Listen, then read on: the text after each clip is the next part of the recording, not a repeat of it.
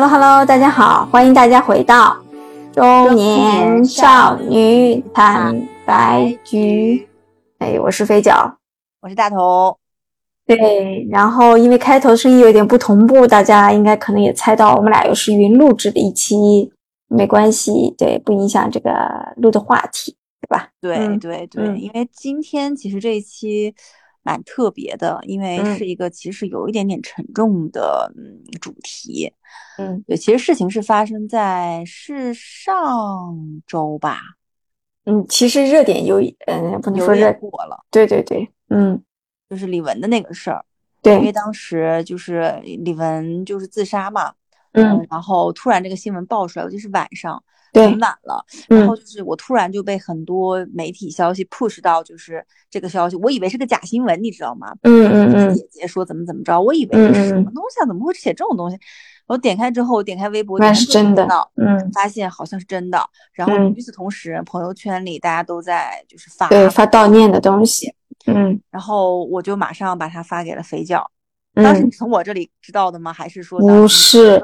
是哎嗯呃新闻类的 A P P 的 push 给我的，这是第一。第二就是朋友圈的刷屏嘛。嗯，你当时是什么样的态度？你信吗？我第一反应也是怎么会？因为我总感觉好像他，嗯，是一个还蛮活跃在对对。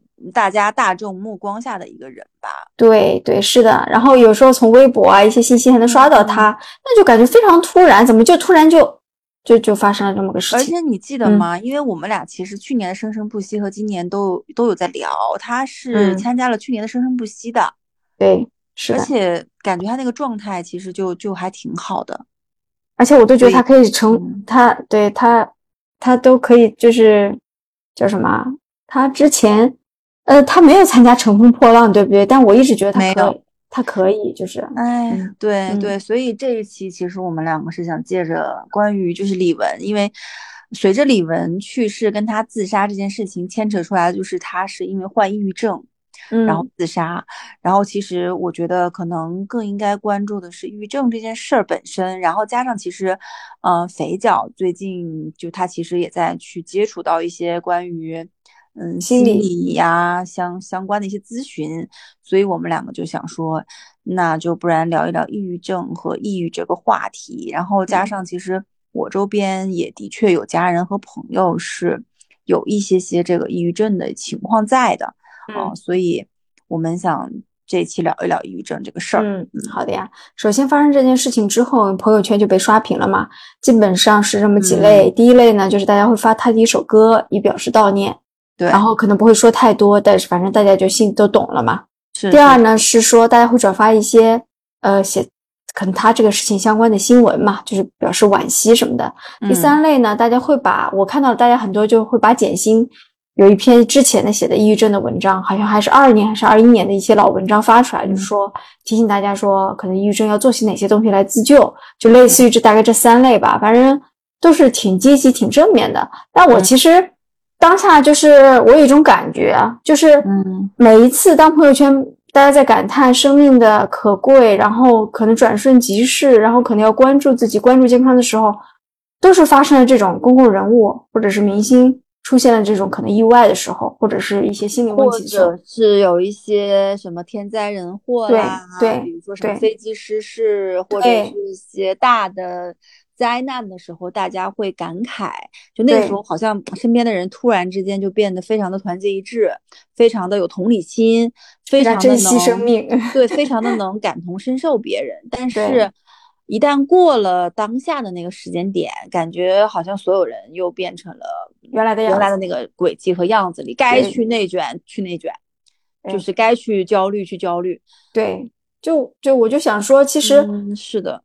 我当下的感觉是，我知道，就是生命的这种不易，或者我我似乎这两年的感触特别深，并不是因为突然爆发了什么才会出现。那我想，我不知道，可能是因为年纪大了，加上我也经历过一些就是这种情绪的起伏和波动之后，那就我就会觉得说，有些东西我们的改变要从就是每一天开始，而不是说。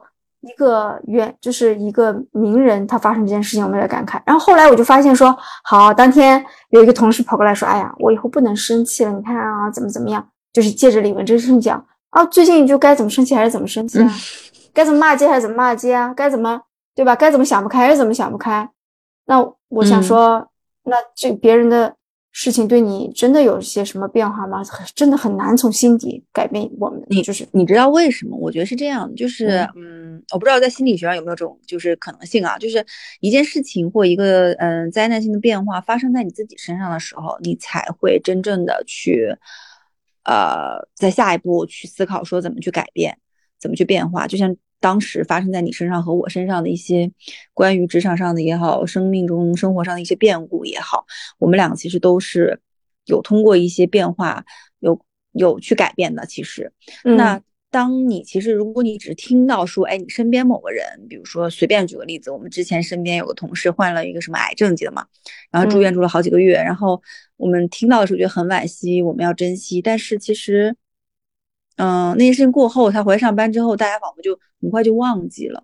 对，所以我不知道是不是在心理学上，或者是在怎么样，有这种可能性，就是一件事情就是要发生在你自己身上，你才可能会根本性的去改变，还是说也要看人？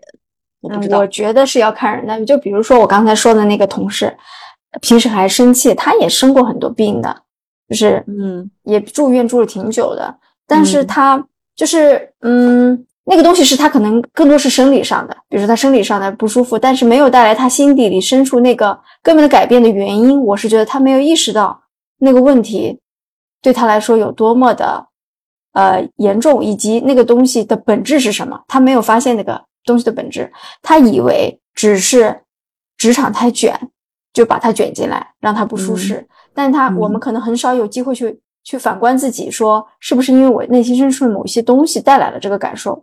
不是外界给我的，是是是，我觉得你这个说的特别好，就是很多时候人去看待一件事情，其实就算职场环境很卷啦，就算有些大厂很卷很卷九九六，但其实里面也有非常心态很健康、情绪很稳定的人，对吧？对，是。那为什么有的人就能承受，有的人承受不了？我觉得肯定是跟就是你当下其实你当下的心境会决定你看待的是怎样的一个世界。嗯嗯，真的是这样的。对，所以我其实我也我也确实是说，听到李玟的这个东西，我我很感触。但是有一个问题是，他毕竟离我很远，就这个人离我很远。但我知道抑郁这个东西可能离我们都很近，但这个人离我很远，对我来说就可能我觉得有点残忍。就是我当下可能是有感触，但是可能几个小时之后，我就要回到自己的生活的轨迹里面去。当然，他的亲人是不可能这样嘛。哦，对，你是这种感受是吧？对于他确实，对，但是我就是觉得说，那我们就是我的，我从周围人的这种反应里面，我的感觉是改变从当下开始吧，不要去感慨别人的是去给你再给你带来什么巨大的影响的，不可能的，就是不要，对，嗯，没办法啊。我的感受其实，因为抑郁症这件事情或焦虑或者是呃这些什么。东西其实发生在我身边挺久的了，嗯，就不是说我本人啊，但是就是我身边其实一直充斥着这种东西在，嗯，然后呢，我其实对于李玟去世这件事情，更多的还是在感慨，就是我还是她是我真的能排在我心里面喜欢的女歌手的前十位的这么一个位置的。嗯，因为就是她很多歌我真的很喜欢，然后她就是我不是几个小时那种，我就她去世久久很多天的一周，我的耳机里放的歌单都是她的歌。啊。对对对，那我确实没有。嗯，我会通过听很多自己喜欢的音乐，他以前的音乐去缅怀他。嗯，然后就还是会很伤感，就看到看到以前他的一些舞台，他的一些歌，哟，唱的那么好，那个转音，那个嗓音，然后那种。舞台上的那种范儿、那种气场，就觉得哇，好惋惜，就这种感觉。嗯，但是我觉得关于抑郁症的话，其实，嗯，我想问你一个问题，肥角，就是你有没有抑郁过，或者是我觉得这个抑郁症，我们不要给它打特别重的那个引号，哪怕哪怕说轻度的一些抑郁的症状，你有过吗？嗯，其实这个东西要分两个来看啊。第一个是我们经常大部分人都会出现那个东西，叫抑郁情绪。就是我觉得这个东西很多人都体验过，但是抑郁情绪和抑郁症它中间是有比较大的差别的。嗯，抑郁情绪它可能是比较短期的，就是你会你会感觉其实，但是它的感受是差不多，比如说你会觉得低落、沮丧，然后就嗯不太有动力做很多事情，就是可能你就是有一段个短期的时间内，你就觉得我这也不想干那也不想干，你一直在这个情绪里面。但是第一，它不太会影响你的生理健康，因为因为你可能短期呢，你可能会立马调整嘛。那比如说你短期内的你的食欲、你的睡眠可能都还好，对吧？但如果真的发展到抑郁症，抑郁症它也分中度、轻轻度、中度和重度嘛。那不同的程度，它多少会有一些特征，是说第一，它持续时间相对会比较久，因为呃，就是我我学过一些这个东西啊，但确实我现在没有办法照本宣科的完全把这个东西背出来，但它其实是有指标的。比如持续多长时间内，你的睡眠的情况，你的呃食欲会有影响，你的体重可能会有明显的变化，而这个明显的短期内的变化是不只是降降低，也也包括升高。比如说你可能吃了暴饮暴食，嗯，就之类的这种情况，是已经会影响你生理层面的，并且的持续时间是有一定时间的。但可能我们也会体有那种体会，我们的抑郁情绪会可能在一个短期内频发，比如说三个月内。呃，我有有时好时不好，时好时不坏，也也都有可能。但是就是我的体验，就是抑郁情绪我是体验过的，而且呃，当时那个时间还持续蛮久了，我就快有一个月吧。你是说去年那段时间？对对对对对。但我后来反反想一下，大概就一个月的时间。后来一个月之后，我就好很多嘛。嗯啊，当时吧，你说我睡眠什么也还行。你只是觉得低落和否定自己，对吗？但是我吃东西食欲也会减弱，就是我不是很爱吃东西，但我也吃，就是我会饿，我会吃。但你要说我当时有没有暴瘦是没有哎，我这体重就是非常正常，嗯嗯，睡眠也正常，但是就是清醒的时候会体会到这个低落的沮丧的东西，然后有的时候自己比如在家里面的休息的时候会有点提对很多事情提不起兴趣，就是比如说。正常你该做的事情，比如逛超市也好，出去干嘛运动也好，你没有兴趣，你不想再去，就是做你日常会做的事情。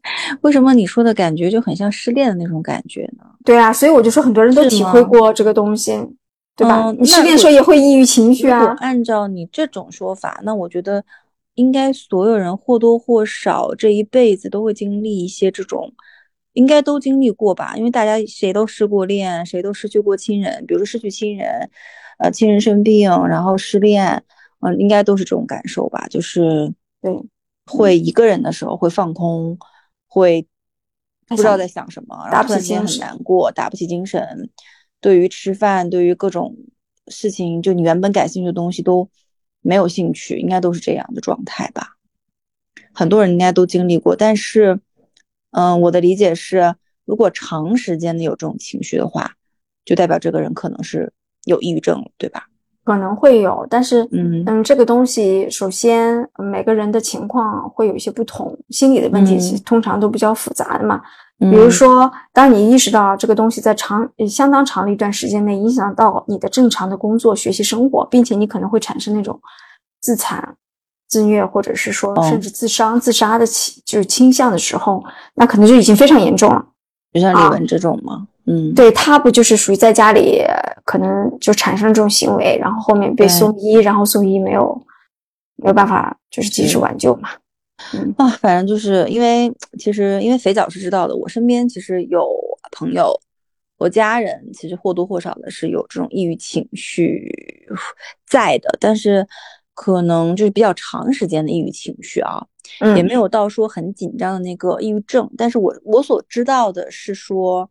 嗯，这类型他的人，他患有的这种病，他有一种呃什么样子的特征？就是他，你可以把神经理解成一条线或一根绳子。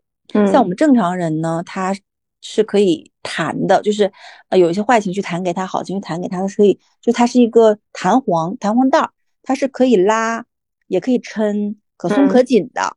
但是如果你这根绳绷得很紧很紧，外界稍微一点点风吹草动，弹过来，你这根绳子可能就会断掉，嗯啊，甚至会反弹，非常强烈的反弹回去，就是可能在别人看来说，哎，这件事情可松可紧的，在他看来就是一个一定要反弹回去的事情，嗯，能理解吧？所以在这种情况下呢，嗯，他就会对所有事情都非常紧张，嗯，然后，嗯。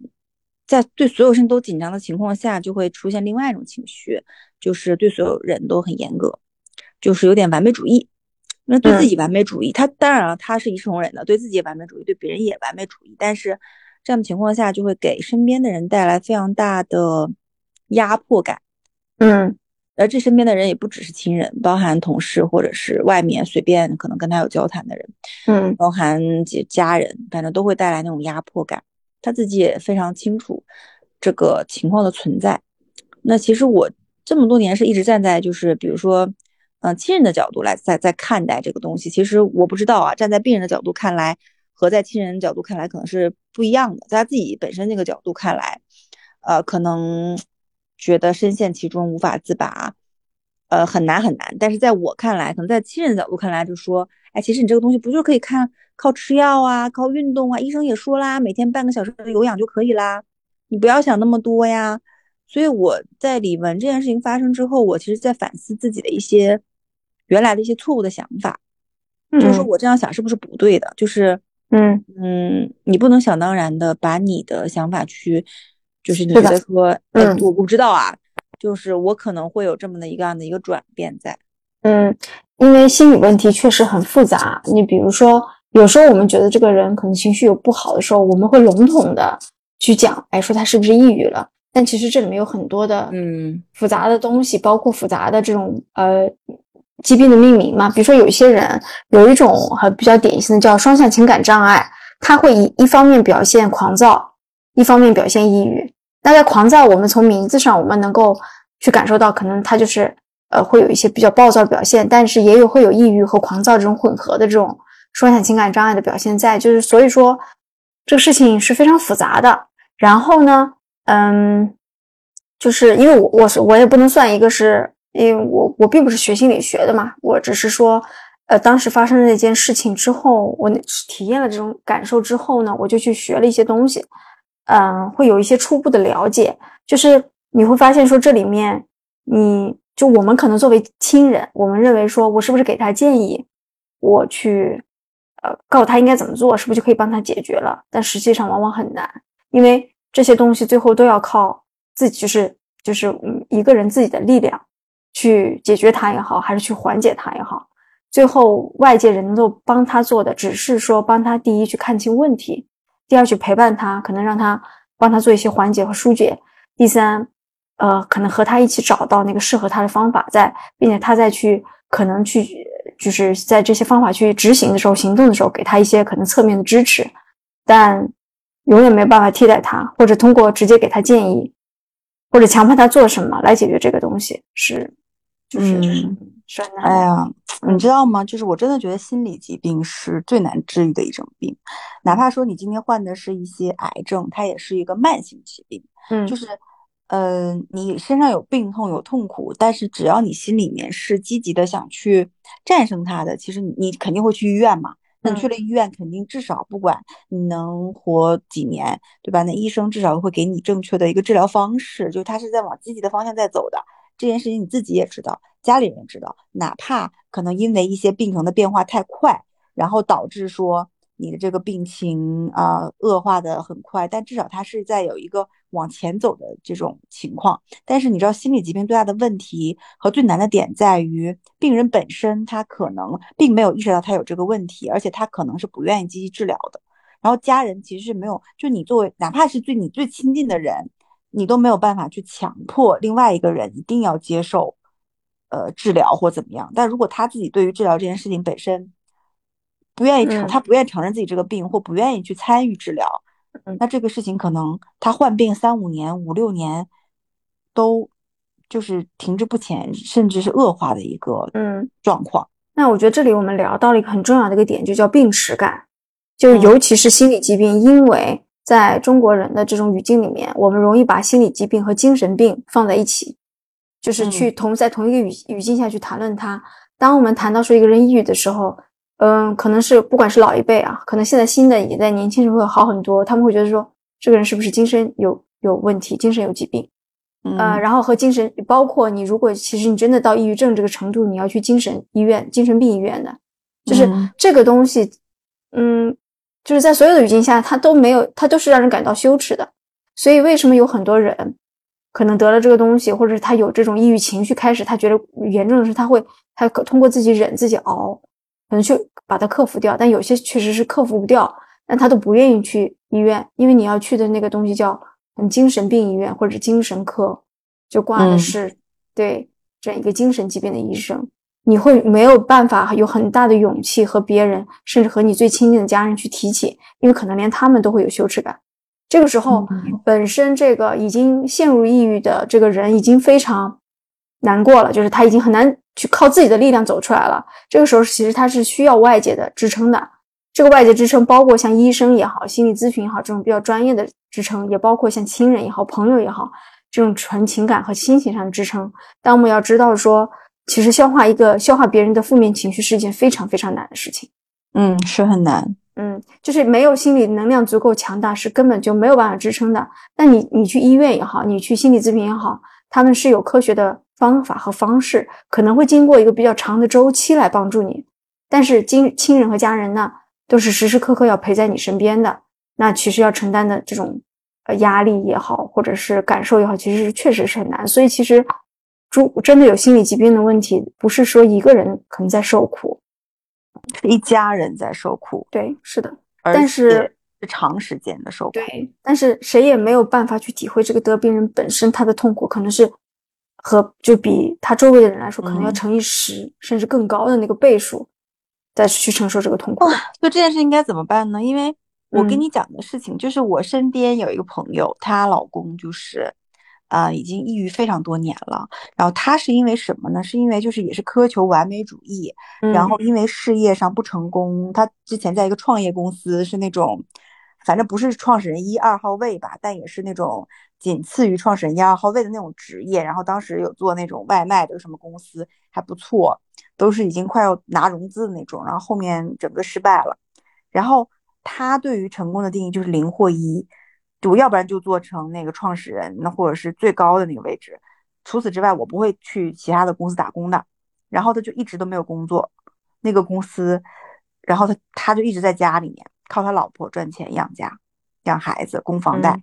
然后他就是每每天闷闷不乐，很抑郁，然后把自己的这种完美主义这个的这种呃这种这种病态的希望寄生于孩子，每天责骂孩子。嗯，那你说他老他老婆其实已经在崩溃的边缘了，嗯，因为他既要负担起养这个家的金钱上的这种支撑，他又要去支撑他的小孩儿和他的老公的这种情绪。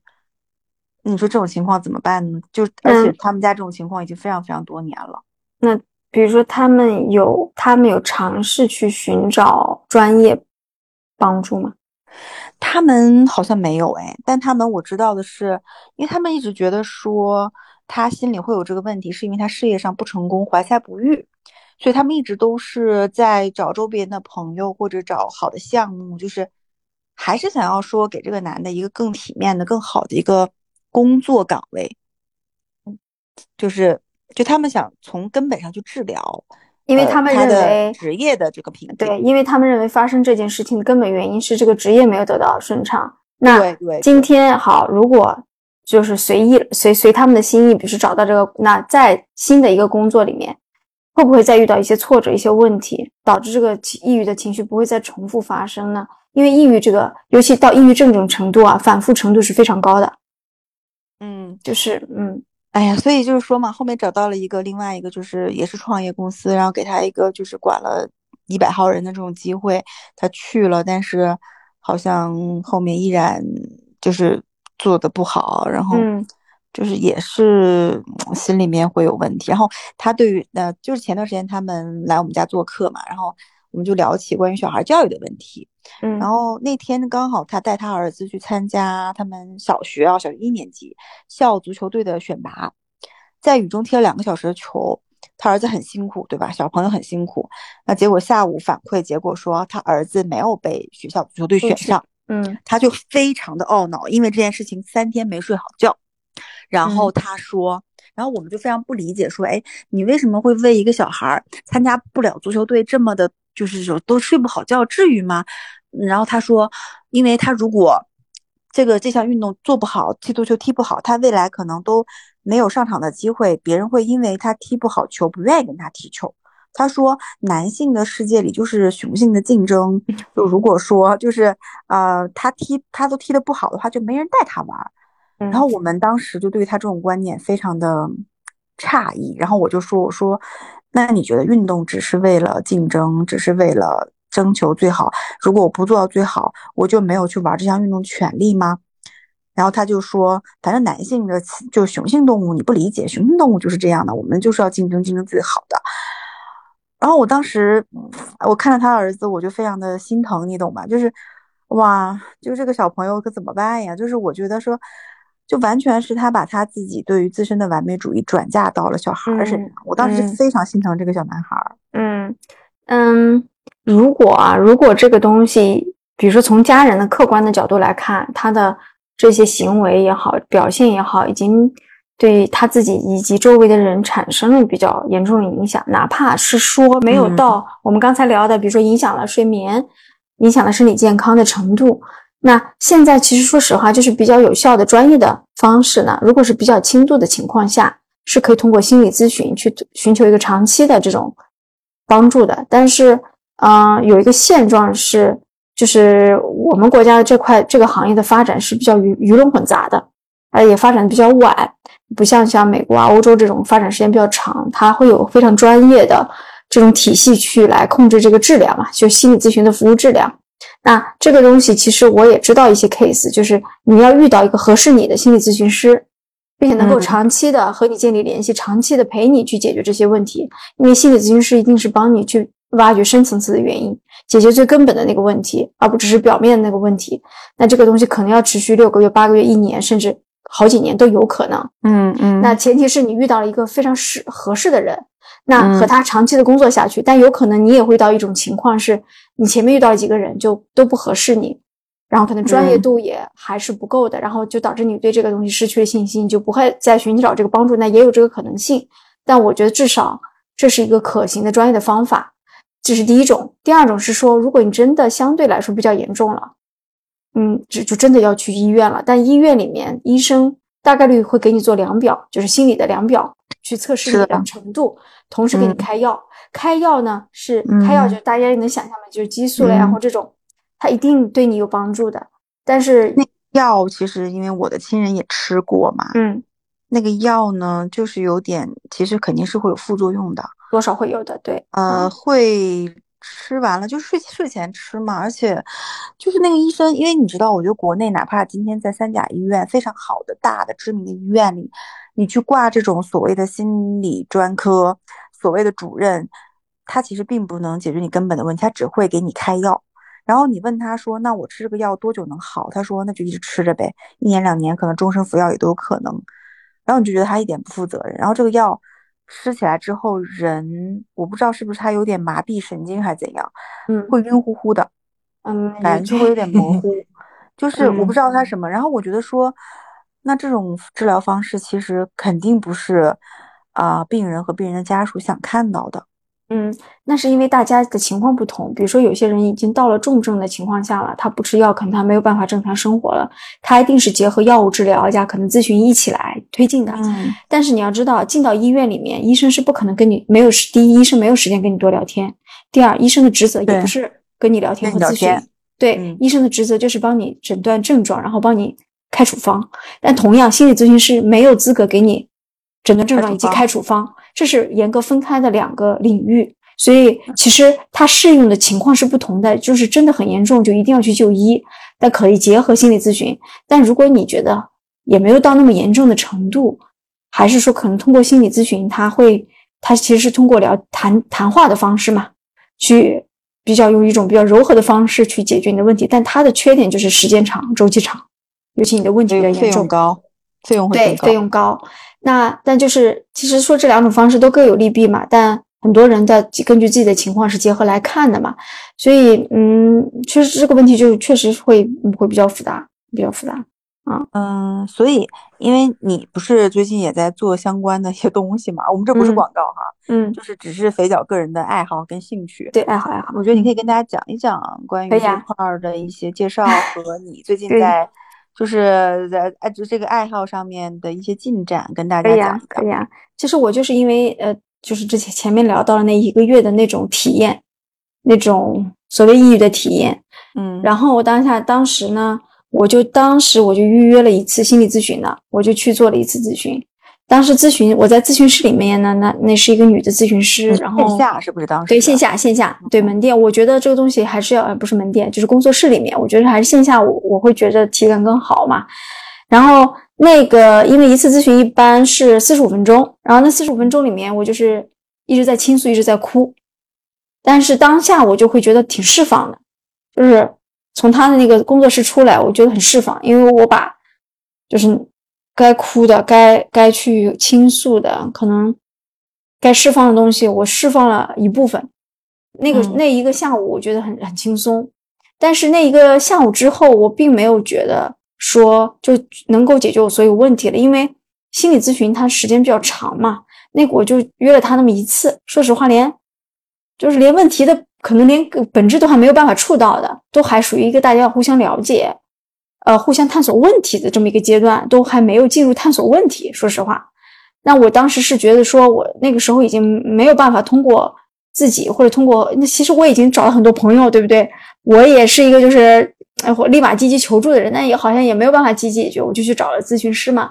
那当下我就意识到说，呃，可能我得长期跟他工作下去，我才能解决这个问题。但后来因为我自己不是通过自己的方式去去逐渐走出来。是吧？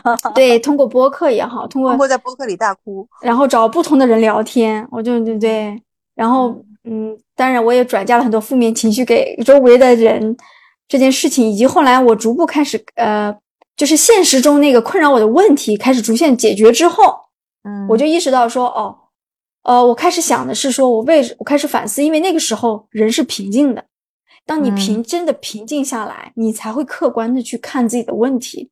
因为你在那个情绪中，你只会想说，就像你刚才讲那个例子，这个人在情绪中，他只会想怎么短期的赶快解决这个问题。比如说，我要甩开这个包袱，我要赶快进入一个公司，我要赶快开展一段事业，我的问题就能解决了。那就像小孩在哭的时候，你塞给他一块糖，其实是一个道理。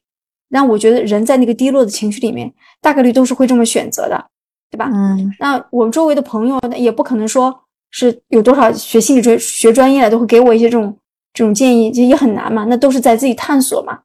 好，然后这个时候你你你真的平静下来，在现实中的问题有所缓解，你的情绪也有所缓解的时候，你开始平静了。这个时候你开始去想，我我开始想我为什么会这样子，然后嗯呃，我也开我也会不断的问自己，现实中这个问题解决了，下一次我就不会再这样了嘛？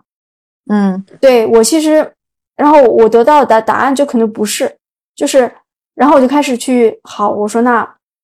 嗯，我就去，因为心理这块东西我之前就有一些了解嘛，那我就开始通过当时一个偶然的机会，有一个之前的同事在学在聊学这块东西，那我就说我去接触接触看，然后就开始上了一些这种线上的课程，然后去，呃，这个线上课程大概是有一年的时间吧，就是我要一直去每周，呃，他会有一些课程释放出来，这个课程呢就有点像大学里面的研究生课程，或者是。就可能也结合一些本科课程，但应该是更像研究生课程的这种课程，包括一些理论啦，然后一些实践啦。但这个课程教的是你怎么去帮助别人，它并不是怎么自救。因为我学的这块东西都是跟那个所谓心理咨询有点关系的嘛，所以其实是一个助人的课程。但嗯，据我了解，很多来学这个东西的人都是因为自己体验过这种所谓抑郁和低低谷的时候，他才他想去自救，他才会去学这个东西。这种还是相对症状比较轻的，呃，可以去想到这种办法嘛。然后我就学了一年，一年之后呢，这门课程是配了一个那个所谓的实习的。这个实习呢，叫做就是那种心理热线，就是我们不是呃像什么清华大学啊，像这种心理学习，他们就会有一些免费的这种心理，就是叫求助热线嘛。你可以打过去，然后去跟他聊一些你的问题，然后是免费的，但是他也不承担。咨询或者治疗的任何功能，但是他可能可以在短短的三十分钟也好，可能更长三四十分钟也好，就呃去做一些倾听，然后可能帮你做一些缓解，让你可能呃紧很紧绷的这种情绪能得到一些释放，是有很多这种人说话你就陪聊呗。对对，但是他会更专业一点，因为一般这种热线都会有一些心理学背景专业的学生啊啊或者老师来担任，但是他确实不承担治疗和。任何心理咨询的职能，然后是免费的吗？是免费的，而且还有一些热线是因为它会有一些这种，比如说自有自杀倾向预防的这种热线，它是专门为这种有这种自杀倾向的人去提供帮助。这种热线有哪？就是我们怎么查呀？如果我们听友的，就是就是或怎么对，第一呢，你可以百度，因为有一些像北京什么各种，包括清华大学的，其实一查小红书有很多的，啊，都有连电话，包括座机的手机怎么打也都可以。然后还有还有现在就是很多心理学的 APP，就比如说我在用的就是简单心理嘛，简心它其实做的也是比较，呃，我觉得算比较专业的一块。然后包括什么，呃，还有很多心理平台。什么易心理啊，什么都有的。什么暂停实验室啥啥啥的。呃，那个暂停实验室是另外一种，它不不是这种综合性的，呃，它不是心综合性的心理的这种治治疗也好或者咨询的平台，而是他只是把里面心理学的一些一些方法拿出来，去帮助你，比如说正念，嗯，对，比如说这种一些呃这种一些可能相对行动力比较能指导行动的方法拿出来去帮助你的。但是像简我刚刚说的简单心理啦，什么易心理啦这种。更多的是提供呃心理咨询师的一个服务的平台，你可以在上面去找寻呃心理咨询师，你也可以作为，比如说你想入行，你也可以在里面去学一些课程，或者你只是爱好者，你在里面去学一些课程，它更多的是这样一种方式。其实呃方式方法非常多，就是反正我觉得最好的大家就去小红书去查，如果真的有需要，去寻求去尝试，你不要觉得说今天这个东西是不是骗人啊或者什么的。你去试试买，更何况有些东西是免费的，很多平台的心理热线都是免费的，你去试试看，能不能帮助你？因为真的处于那个嗯低谷的时候，我们要积极的去寻找多一些的办办法，就是用行动去改变。我我自己的体会是最有效果的。嗯，然后对我接着说到，就是学完这个课程以后，我就在这个平平台上做那个热线的实习，就是我去作为接电话的这个人的角色存在。啊，然后接电呃接电话接这个电话，我是从上呃上个月月底开始的。在接这个电话之前，我又大概有花了一个月的时间去学习怎么接电话。就是这是一个前后相乘的过程，就是你不是上来一个就是你就可以接电话，因为我们大概能想象嘛，就是这种接电话，一般人想听到这几个字就会觉得有点紧张，因为你也不知道对面这个人会给你倾诉怎么样的一个问题，有可能是就我就有点像我们之前接的一些客户的那种。往平台投诉或者是问的问题，你分门别类嘛？这是属于哪个品类的？然后什么问题？什么什么，对不对？就这种。对，但不太一样的是，我我我其实，在实习，就是我现在叫做热线实习阶段，因为叫实习期嘛。因为我也不可能说是上来就可以很成熟。我每次接电话之前，我的负担其实蛮重的。我重是重在说，我怕我接不住来电者的情绪。就是，嗯，因为他一定不是一个开心的事情，他打电话来跟你分享，是是是，对，哎，那你能不能这样，你跟我讲一下，说就是你这些时间以来，就是接电话的一些有没有什么故事啊？嗯，首先我我们必须要遵守保密的原则，就是我是不能讲讲具体里面的来电者的事例的，但我觉我自己的感受，我可以分享一些。其实我到现在，我是从六月底开始接的嘛，我一共才没接几个电话。大概拢共的时长大概才三个小时不到，然后一个电话平均是在三十分钟左右。我接了三个小时电话，对不对？也相当于我才接了六个电话，对不对？但我每一次接电话之前，我都要把所有哎，我的本子，我拿一杯水，我准备好耳机，准备好一部充满电的手机，然后因为我要随时记录，我可能因为天气热我还要开空调，我把这些都准备好以后，让自己平静的坐在这个手机面前，周围没有任何人打扰，我可能要深呼吸个几次，我才会把那个上线按钮点开，尤其前面几次。嗯嗯，对对，因为就是因为接这个电话本身，我是不我不是为了，就是我不纯是为了练习，比如说练习怎么去帮助别人，我其实是希望我对这个哪怕这三十分钟来电这个人有一点点的小小小安慰也好，支撑也好，我其实是希望就是。能做这件事情的人，多少都会带着这么一点点，嗯，肯定理想主义的东西，对，所以你知道，就压力会非常大。我就是一开始真的压力非常大，后来我就嗯，然后我就硬硬头皮接，对吧？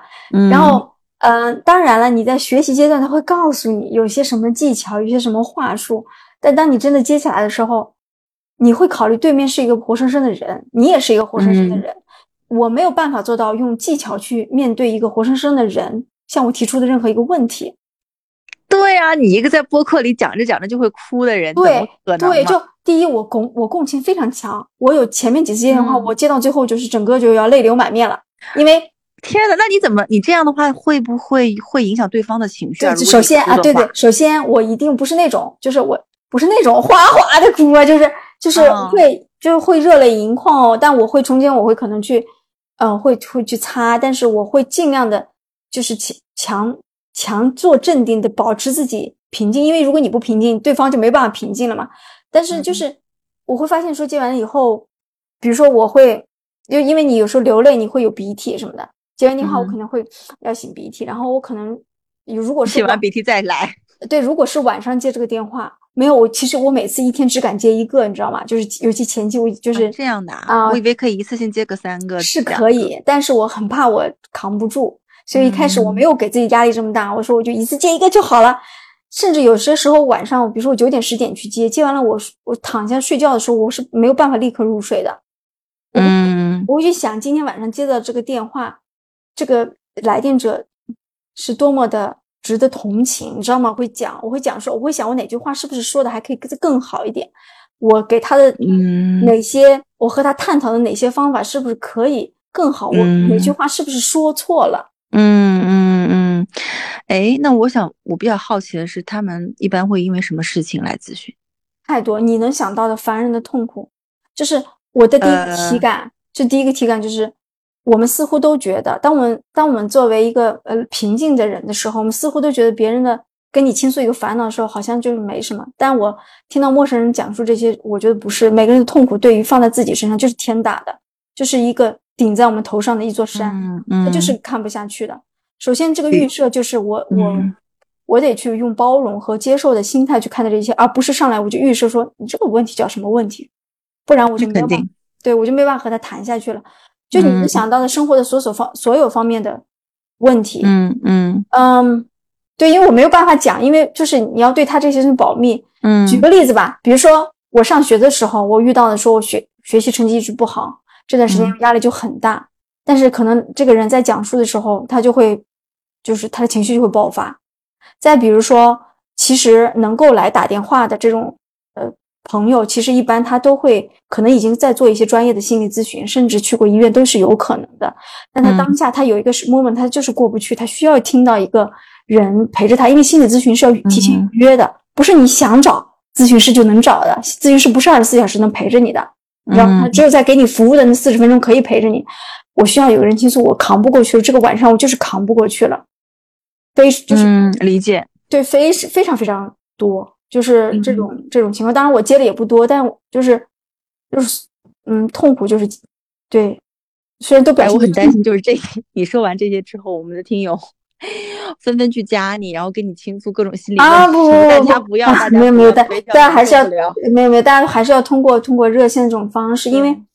嗯，再就是我刚才讲到几个原则嘛，第一个是我们要对来来电的所有的东西都要保密，对吧？这是第一。第二，嗯，我最让我为什么说压力感觉大的是有几个点和我们平时和朋友亲就是朋友聊天是不一样。你不第一你不能给判断，第二你不能给建议。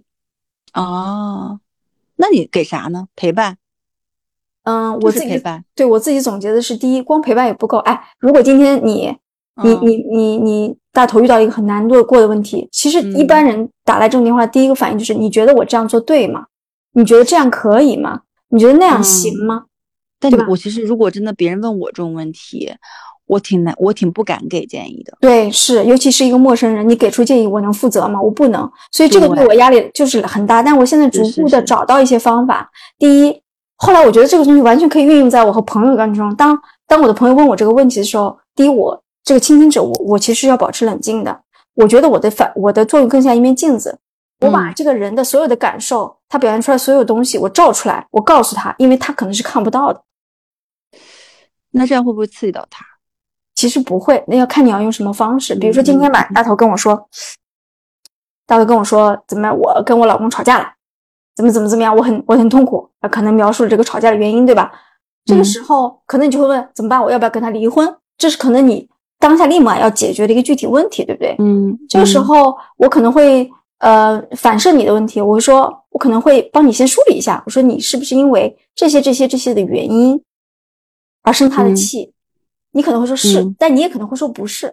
而当你说不是的时候，我可能可以进进一步的跟你探讨说，那你如果觉得不是这个，那有可能是这个或者那个吗？因为你刚才在跟我聊这些事情的时候，你有提到这些点，但我不知道你自己有没有注意到，因为当我们在倾诉的时候，我们会道出大量的信息，但这里面其实有一些信息是倾听者可以准确捕捉的，但说话的人是捕捉不到的。嗯嗯，对吧？好，当你捕捉，当我呃帮助你去捕捉这些信息的时候，我会反馈给你。我说你觉得这样是对的吗？你认为是不是认为这个问题才是你根本的问题？至少现阶段或者怎么样？可能这个呃，比如说你大头，你就会说，哎，我觉得好像是哎，我觉得好像我一直没意识到，原来这个才是我们俩最最大的一个矛盾哎。然后这个时候，你可能还是问我说，那我是该怎么解决这个矛盾呢？对吧？那我可能会和你探讨，我说那我们不不妨来一起。探讨一下有没有可能有几种解决方式，啊，就是我觉得就是你这样的话你很累耶，就是，所以我就说我心理压力为什么会大，就是这个原因。但我尝试几次以后，我发现我会找到一些方法，就是，嗯，就好像比如说你你真的和朋友或者是和家里人聊天的时候，我们第一是因为我们很难做到客观，是的，因为我们总是带主观感情在里面的嘛。但是在呃，我接后面几个电话的时候，我就会尝试让自己就是不要共情那么深，介入这么深。但我会我会同理，但是我让自己的情感往外跳一步的时候，我可能会问他，我会反问，比如说反问大头，我说，呃，你会问我，比如说你你觉得这样，我是不是就就是你刚才讲的问题，我找到一份工作，我是不是就可以不抑郁了？嗯，我把这个问题再返回给你。当我一个作为一个第三者返回这个问题的时候，有时候那个说话的人会立刻反应说，哎，好像可能不是，哎。可能，其实我们心里都有那个答案。你会发现，其实是很多时候我们是有的，但我们需要一种方式把它说出来，然后把它变成我们的行动。因为你有时候不确定。你觉得大部分人是这样的，对吗？其实他对于自己的问题，对于一些现状是困惑纠结，他其实早经早就已经对对，因为你当有一个人反问你说：“那你觉得做 A 你就开心了吗？”你你心里会立马有一个答案蹦出来，对。但是你说做 B 你就开心了吗？你会另外一个判断的。但没有你的亲人，有的时候他可能你说的对，没有办法这么硬的去给你这个。我操，他不会觉得这样会不会伤害你？嗯，你知道吗？作为亲人有亲人的压力，但是作为一个嗯旁观者，我作为我觉得我首先能做好一面镜子，对吧？然后我觉得我至少能做个一面，哪怕一个。我觉得我不一定能做阳光啊，哪怕我能做个手电筒，我照一点光给他，让他在这个黑暗中找到一点可能可以小小的线索，可以摸出来。因为最终这个就像我一开始讲的，所有的问题都要靠我们自己解决。嗯，对的。因为嗯，很多时候的来访他会很容易依赖咨询师，他会把咨询师当成解决所有问题的那个那个关键那个钥匙，但其实这里就依赖关系会会很容易发生，但其实。嗯，但这不是咨询师最终要做的工作，他要做的工作是最后来访者能给自己制定计划，并且能通过行动去解决自己的问题，能够首先看到自己的问题，然后能解决自己的问题。嗯嗯，我觉得，呃，虽然我今天学了这些东西，我做了这种实践，不代表说我就有一天能走上，比如说真的心理咨询这条道路，但。他给我带来的是第一，我突然意识到说，哦，原来人与人的沟通，其实哪怕是跟最亲近的人，可以有不同的方法，这是第一。第二，我会反观自己，就就是来电的这个人也是一面镜子，他还在照我。当我说出一句话的时候，我晚上我我我会去想，我会反问自己，我这样说对吗？因为这个时候我意识到，说我似乎想要让别人用我的方式去，是不是去思考问题？嗯，这样是我的这个思考问题方式是首先就是对的嘛？我就我会反观自己，但通过这种方式，呃，我能反观自己，我觉得可以反观的更深。嗯，就像今天我们两个通这个录音之前，你问的第一个问题就是你最近过得怎么样，开不开心？我就觉得很诧异，就是因为 就是嗯，就你那个问法就会偏。嗯，怎么说呢？偏客观，就是啊，真的，你懂吗？就是比如说，呃，以往的话，你可能会说，哎，最近怎么怎么样，什么有没有怎么着？但是你现在就会，哎，就有点不一样，哎，我不知道是不是。但是我接电话的时候，我第一句话我一般不会这么讲，我会说，你好，我是什么什么的志愿者，啊，今天你想聊点什么？哦，那因为你跟我就省去这些，但是就是感觉你已经现在有点职业习惯啊，真的，对，我然后而且很客气啊，很客气吗？嗯嗯，对。那我一开始接接电话的时候会，但是到后半程，比如说，嗯，比如说来电人他的情绪平静下来了，他开始也开始想和你探讨一些解决方法的时候，我会冷静很多。哦，OK，嗯，我觉得真的肥脚挺厉害的。然后我们今天其实哇，这块聊了很多，就是针对这个。嗯，关于可能心理相关问题，我们从各自的角度去探讨了一下。我觉得只是一个我们自己的一个实践，或者是我们自己的一些想法吧。嗯，也也不都是专业意见啊，因为我也毕竟是一个嗯。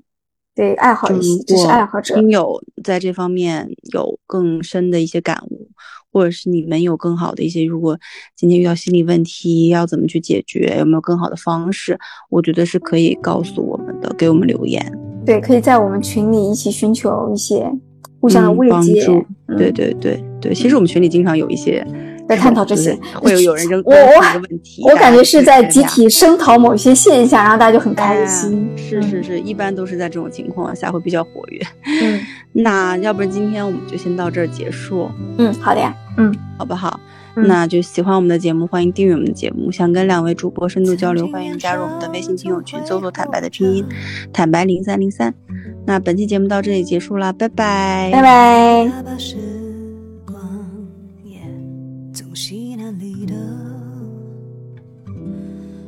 忆总是突出快乐，没烦恼的年纪，谁有人的苦涩？如今承认是难规则，把大悲的喜体验的不露声色。飞逝着，不愿随波逐流，却又无可奈何。岁月从来没有等待谁放过谁，忘记谁割舍过谁。虽然已经懂得了什么才是珍贵，只是。只是时间消失。